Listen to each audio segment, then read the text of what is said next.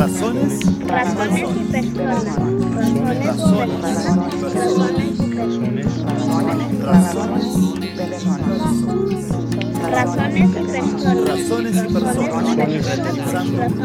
Repensando.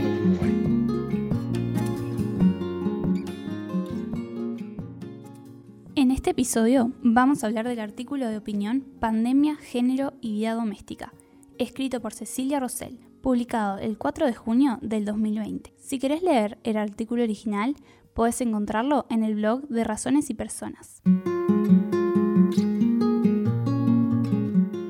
Uruguay tiene desigualdades estructurales en materia de género y de distribución del trabajo remunerado y no remunerado, y el contexto de la pandemia eh, genera una nueva eh, situación compleja que profundiza estas desigualdades. Por eso es importante abordar este tema y eso originó el interés de escribir esta nota en Razones y Personas.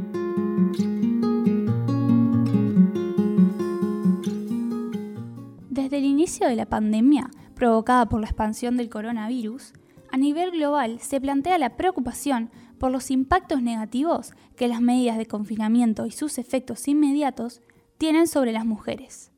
Una de las dimensiones en que estos impactos son visibles es la desigualdad en la distribución del trabajo no remunerado entre hombres y mujeres. El confinamiento y el cierre temporal de los centros educativos, así como las necesidades adicionales de cuidado de adultos mayores y la imposibilidad de contar en muchos casos con referentes cuidadores fuera de la familia nuclear, han llevado a un aumento de la carga de trabajo no remunerado, y esta carga recae principalmente sobre las mujeres. El contexto de la pandemia incrementó la carga de trabajo de cuidados y de trabajo doméstico no remunerado al interior de los hogares y esto fue especialmente eh, importante en términos de la carga del trabajo regular, de trabajo no remunerado regular que realizan eh, las mujeres, quienes son eh, tradicionalmente quienes se hacen cargo de estas tareas al interior de los hogares y que en el contexto de pandemia también se hicieron cargo predominantemente de estas tareas. En Uruguay, el punto de partida para atravesar una crisis como la actual es complejo. Las desigualdades laborales y autonomía de ingresos tienen un vínculo directo con la distribución desigual del trabajo no remunerado al interior de los hogares y con normas y creencias que lamentablemente están todavía muy arraigadas en la sociedad uruguaya. Muchos estudios muestran que pese a la tendencia sostenida de aumento de la participación laboral femenina en las últimas décadas, las mujeres siguen manteniendo la jornada laboral no remunerada al interior de sus hogares. La diferencia en la carga de trabajo remunerado de las mujeres respecto a la de los hombres es muy marcada y se pone de manifiesto tanto en las tareas domésticas como en el trabajo de cuidado de personas dependientes no solo son más las mujeres que realizan este tipo de trabajo en comparación con los hombres, sino que el tiempo que dedican a ese trabajo es mayor. Ahora bien, la presencia de cónyuges y de hijos e hijas aumenta esa carga y es mucho mayor cuando los niños y niñas son más pequeños. También existe un predominio femenino en la tarea de llevar a los niños y niñas actividades de cuidado, y una naturalización de los costos de tiempo de realización de actividades, como llevar a los niños al médico, y del cuidado que realizan las madres cuando no hay clases o el niño se enferma. Finalmente, existe un bajo involucramiento de los padres en el cuidado de los niños cuando estos viven solo con su madre. Como se analiza en un estudio reciente, tres de cada cinco padres en esta situación no participan en el cuidado regular de los niños y uno de cada tres solo los ve algunas veces al año o no tiene contacto con ellos. Según la encuesta sobre niñez, uso del tiempo y género realizada después de iniciada la crisis del COVID-19 en Uruguay, previo a la pandemia, las mujeres destinaban 6,9 horas diarias al trabajo no remunerado, mientras que los varones 3,9. Con la emergencia sanitaria y el confinamiento, las mujeres destinan 8,1 horas y los varones 4,6 horas. Aunque, en promedio, la brecha de género se mantuvo prácticamente igual, la brecha de género en la carga total del trabajo, que incluye trabajo remunerado más trabajo no remunerado, aumentó.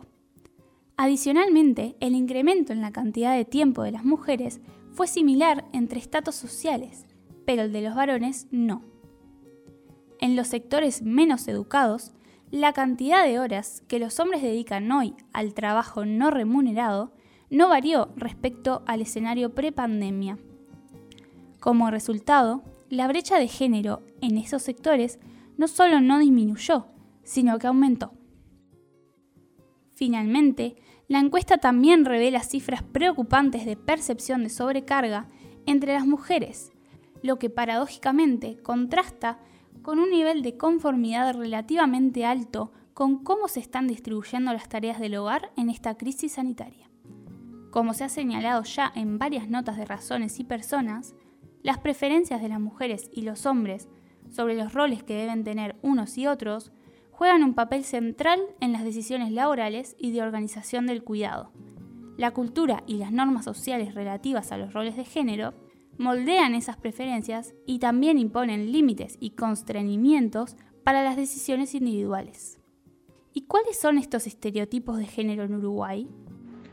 La gran mayoría de la población uruguaya entiende que idealmente los niños pequeños deben ser cuidados en su domicilio y por familiares cercanos. En contraste con la opción de cuidado en centros externos, también se evidencia el mandato de género respecto al rol cuidador en la identidad femenina, que trasciende las distintas posiciones sociales de las mujeres. Por otro lado, aunque en las últimas décadas la opinión favorable respecto a que una mujer pueda tener hijos sin mantener una relación estable ha aumentado, Todavía existen importantes sesgos en la forma en que la sociedad uruguaya ve a las mujeres y su posibilidad de ser igual de exitosas que los varones en el plano político, educativo y económico. También se observan sesgos en la percepción que la sociedad tiene sobre la integridad física de las mujeres, lo que incluye sus derechos reproductivos y la violencia de género.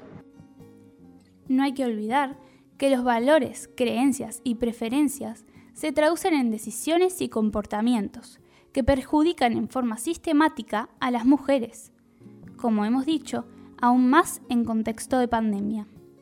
Esto es inaceptable, no solo desde un enfoque de derechos, sino que también hay que considerar que la desigualdad de género está en la base de desigualdades estructurales muy profundas, como la mayor